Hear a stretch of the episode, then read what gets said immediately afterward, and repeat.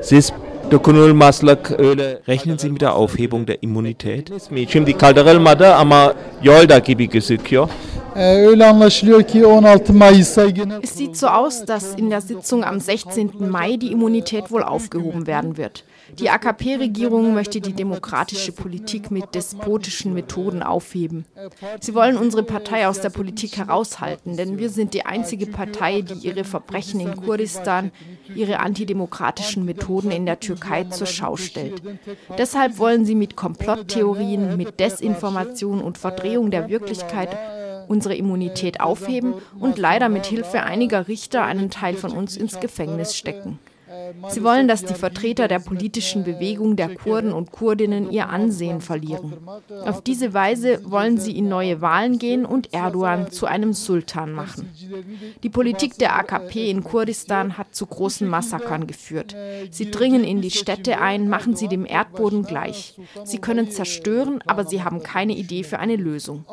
Denn aus den Städten, in die sie eingedrungen sind, kommen sie nicht wieder heraus. Diese Politik der AKP bedeutet ein großes Risiko Risiko für alle Völker in der Türkei. Leider haben wir große Befürchtungen, dass die Türkei in eine Katastrophe geschleift wird.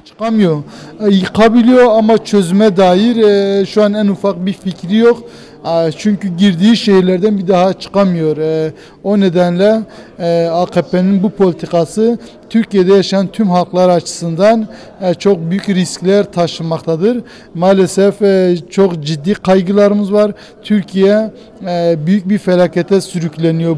Sie waren zwar nicht in Ankara, aber vielleicht können Sie doch etwas mehr im Detail sagen, was sich im Verfassungsausschuss abgespielt hat, als über die Aufhebung der Immunität gesprochen wurde.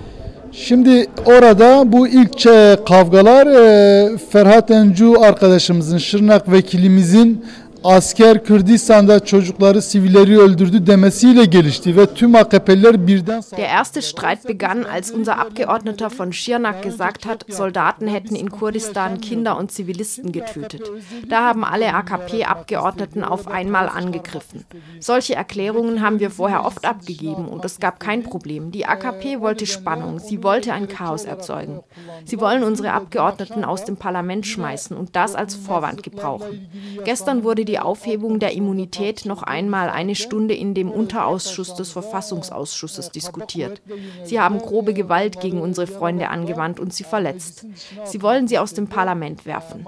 Leider besteht die ganze Politik der AKP aus schmutzigen Spielen und daraus Leute zur Zielscheibe zu machen. In Kurdistan machen sie Massaker gegen das Volk. Mit Desinformation und indem sie Söldner gebrauchen, versuchen sie das zu vertuschen.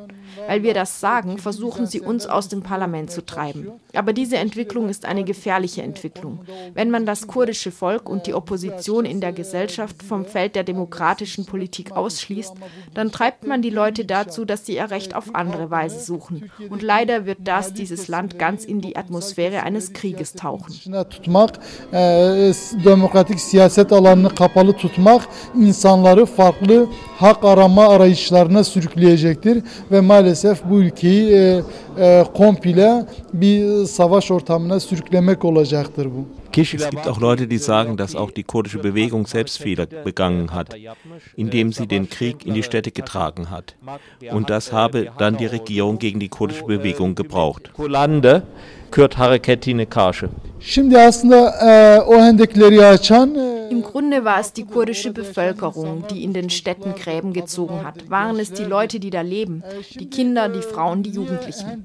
Aber es ist nicht richtig, über dieses Verhalten zu urteilen, ohne über den Grund nachzudenken, warum diese Gräben gegraben wurden. Man soll das nicht betrachten, ohne auch die Maßnahmen des Staates davor zu betrachten. Ohne das kann man das Öffnen der Gräben nicht gerecht beurteilen. Noch ehe es diese Gräben gab, noch ehe in diesem Land Blut vergossen wurde, gab es Verhandlungen und sind wir in die Wahlen gegangen. Als die AKP diese Wahlen verloren hatte, hat sie eine mörderische Politik angefangen. 1500 kurdische Politikerinnen und Politiker wurden ins Gefängnis gesteckt und ein ganzer geografischer Raum wurde bombardiert. Genau da ist Erdogan aufgestanden und hat gesagt, etwas wie Verhandlungen gibt es nicht. Die erste Einigung mit den Kurden im, im Dolmabahce-Palast hat keine Gültigkeit. Mit Öcalan wird nicht mehr gesprochen werden.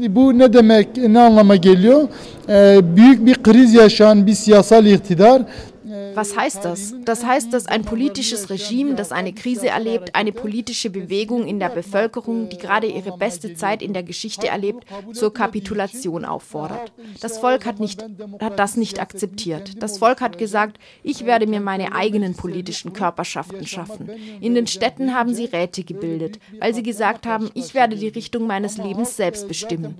Wurden sie mit großen Massakern konfrontiert. Aber wenn das Volk das nicht gemacht hätte, hätte das die Kapitulation vor dem politischen Regime bedeutet. Indem sie ein paar Jugendliche, die Waffen trugen, als Vorwand gebraucht haben, haben sie ganze Städte verheert. Ganz Schisre haben sie den Leuten über dem Kopf zerstört. Tausende von Häusern wurden zerstört. Wir haben den Tod von 251 Menschen festgestellt. Viele sind verbrannt oder wurden zerstückelt. Hunderte von Menschen wurden inhaftiert. Hunderte wurden verletzt und befinden sich noch im Krankenhaus. Jetzt ist Schisre Cizre, das 120.000 Einwohner hatte, zu 90 Prozent entvölkert. Nun beginnen die EinwohnerInnen nach und nach zu den verlassenen Häusern zurückzukehren. Für uns war das das schlimmste Massaker in einem Jahrhundert.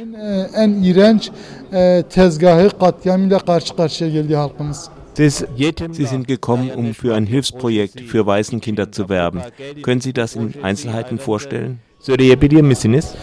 Şimdi Cizre'de ve Cizre benzer birçok yerde daha Nusaybin, e, Gever, Yüksekova, Şırnak, İdil, e, Diyarbakır, Sur ilçeleri, Silopi de de benzeri e, yıkımlar oldu.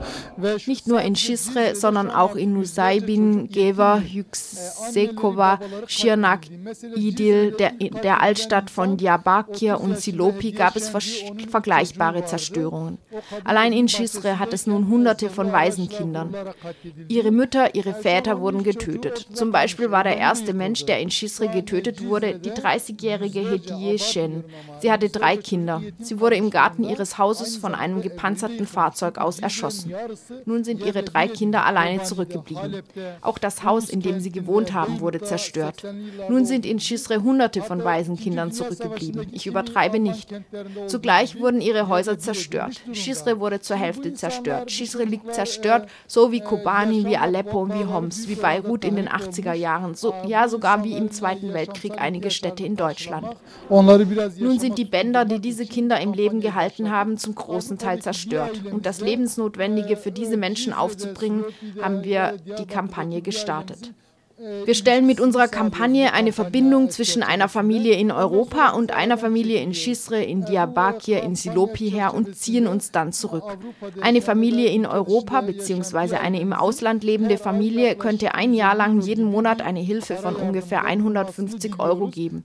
Denn wir denken, es wird wohl ein Jahr dauern, bis die Familien sich wieder in etwa selbst erhalten können.